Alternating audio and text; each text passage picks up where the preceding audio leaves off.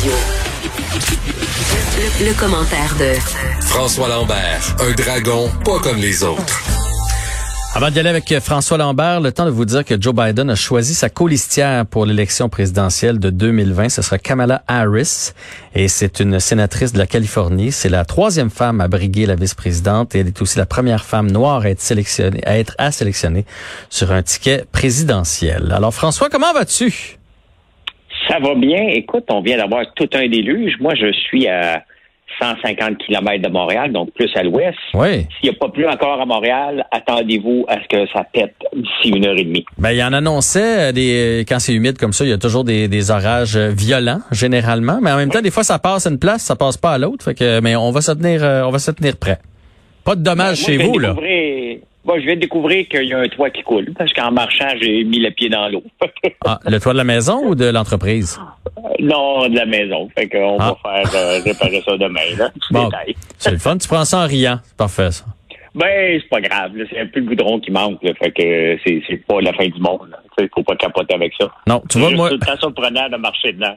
tu vois, moi, aujourd'hui, j'ai ma fille qui est venue me chercher et qui a dit, papa, je pense qu'on a un problème avec le congélateur. Fait que je suis arrivé au congélateur puis il y avait de l'eau. Fait que je pense que le congélateur a rendu l'âme. Ouais, puis ça- sais-tu quoi? Ça, c'est pas plus le C'est, fun. c'est choquant avec les congélateurs? C'est que ça coûte plus C'est cher la- les faire réparer que de les changer? Non, tu peux le faire toi-même. Moi, je l'ai fait moi-même. Le problème, c'est que euh, il y a c'est souvent une petite pièce, un petit thermostat qui coûte à peu près 5 piastres que personne n'est capable de trouver. Mais à un moment donné, tu finis par te débrouiller puis tu, euh, tu le changes. Bref. On verra ce que, on verra ce que c'est, mais il y avait comme de l'eau en bas du, euh, c'est notre euh, frigidaire congélateur, là. C'est pas juste le congélateur. Mais tout ça comme dix minutes avant que je sois obligé de partir pour la radio. Fait que là, je fais, gars, une serviette, là. Puis surveille ça. Puis si, euh, c'est ça. Fait que, bref, j'ai peut-être travaillé juste pour payer un nouveau congélateur aujourd'hui. Ben exactement. C'est Ben c'est payant travailler à Cube. Ah, ben j'ai fait, par jour. mais j'ai fait salut bonjour aussi ce matin. J'ai fait une Ah chronique ouais, radio ce matin. Je le dis toute ma journée, puis il va peut-être en manquer. Effectivement, ça va dépendre quel genre de modèle on achète. Tout ça pour dire que ce sera pas une journée payante. C'est ça que je voulais dire. Non, exactement, exactement. Bon, bon, bon, bon. Il y a pire, il y a les cabanes à sucre qui ont eu la, une- la Oui. vie dure cette année parce que la COVID, le confinement est arrivé pendant le temps des sucres. Ça dure trois semaines le temps des sucres. On n'a pas le temps de se revirer de bord. Là. C'est pas quelque chose qu'on peut reprendre. Non, tu sais, je, le répète constamment, ça, il faut se réinventer, il faut se réinventer. Puis c'est notre job comme entrepreneur de toujours être à l'affût. Bon, on ne pouvait pas personne être à l'affût de la COVID. Ça, il n'y a pas personne qui peut dire je l'avais planifié, puis non, non, ça n'existe pas. OK? Ça nous a pris par surprise. La réalité, est-ce que les cabanes à sucre ont été pris par surprise réellement ou ils se contentent de travailler deux mois par année depuis toujours? Parce que Bon, c'est pas vrai. là. Ce que je veux dire, c'est que les- dans la cabane à sucre, on travaille deux mois par année. On travaille dix semaines, la réalité, à part ceux qui ont des mariages. Parce que lorsqu'on est zoné vert, donc on est zoné agricole, Mhm. puis on a une salle de réception, une cabane à sucre avec une salle de réception, on peut avoir ça même en plein euh, zone agricole. Cependant, le gouvernement te permet que dix semaines. OK. Donc, euh, les autres, oublie le Constantin, les, autres, c'est dans sont commerciales, là, parce qu'ils sont, sont pas en zone agricole, mais là, si tu es en zone agricole, ben, euh, tu peux pas plus que 10 semaines. Fait que tu peux pas, tu peux pas, avait- tu peux pas utiliser ta cabane à sucre à l'année. Ah ben là, je viens d'apprendre quelque chose. Je pensais que c'était un choix, moi. euh, non, non. Ben non, c'est pas tout le temps un choix. La réalité, c'est que, Nathalie Simard est obligée de fermer sa cabane à sucre, justement, bon, aux questions de rentabilité avant la COVID, parce qu'elle pouvait pas faire des spectacles à l'année longue. Elle chantait dans son dans sa Ouais, ouais, ouais.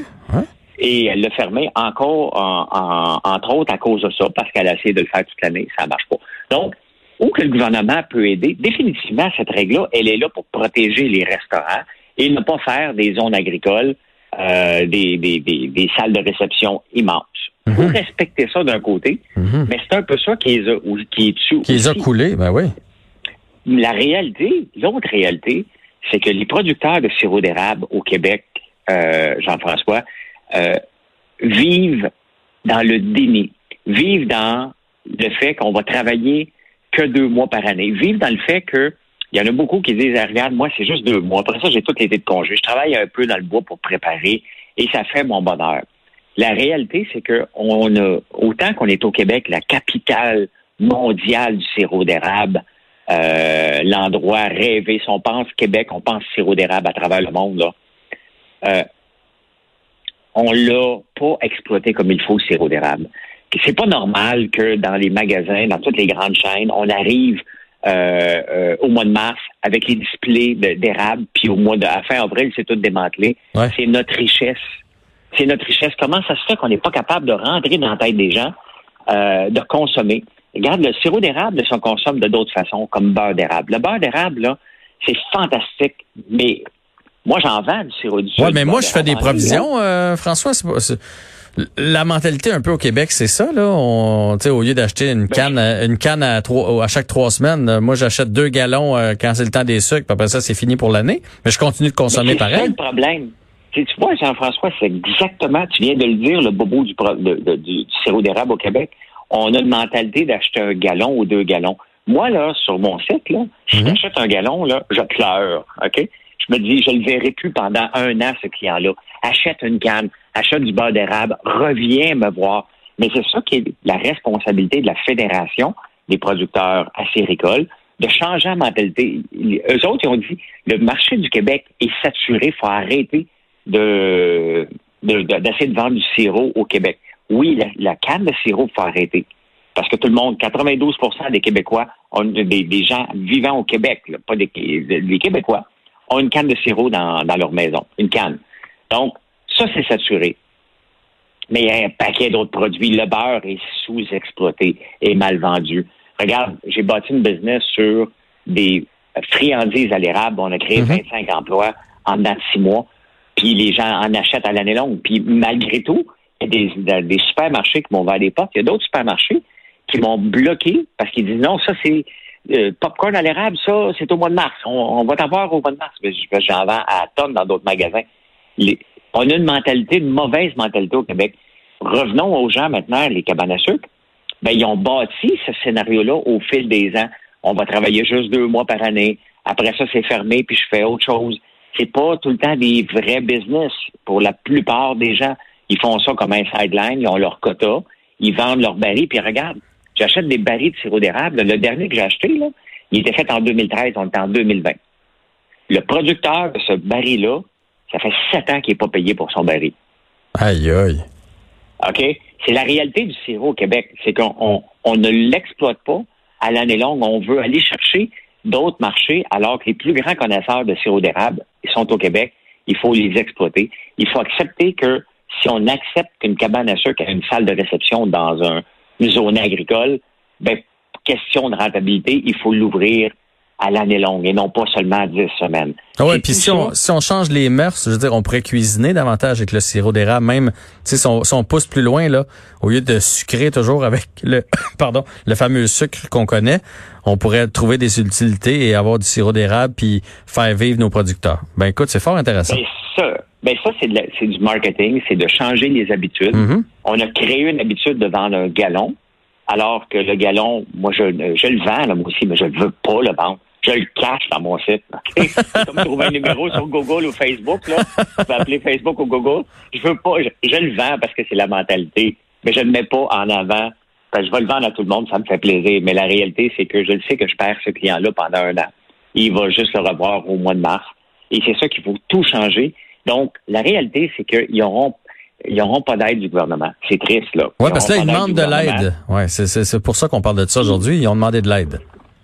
C'est ça. Puis ils n'en auront pas parce qu'ils tombent dans la catégorie restaurant. On n'a pas aidé les restaurants, on ne pourra pas aider les salles de spectacle, bien évidemment.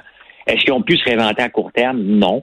C'est le marché au complet qui doit se réinventer. Mettre l'érable de l'avant à tous les jours de la semaine, pas pour faire un peuple de diabétiques, là, mais on sucre, c'est normal. On a droit à 25-35 grammes de sucre par jour pour être en bonne santé. Euh, mais il faut privilégier l'érable. Il faut arrêter de le vendre euh, extrêmement cher, le sucre d'érable. C'est toute une mentalité d'une fédération complète qui fait défaut.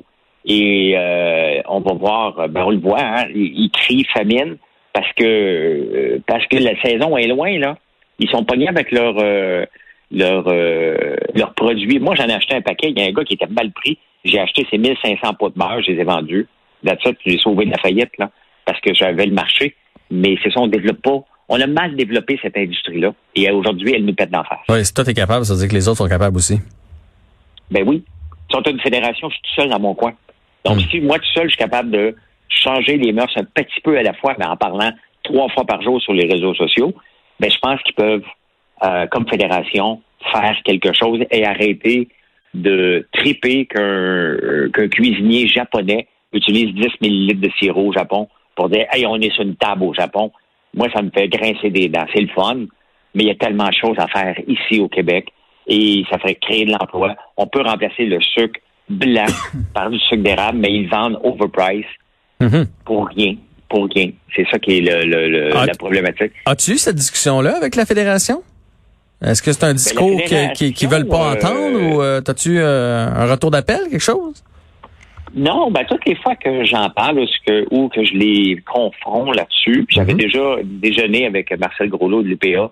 Euh, je pense que quelqu'un avait oublié que des fois je chiale contre l'agriculture, même si j'en fais partie. Et j'avais été invité par les fédéra- la Fédération des producteurs de porc à donner une conférence.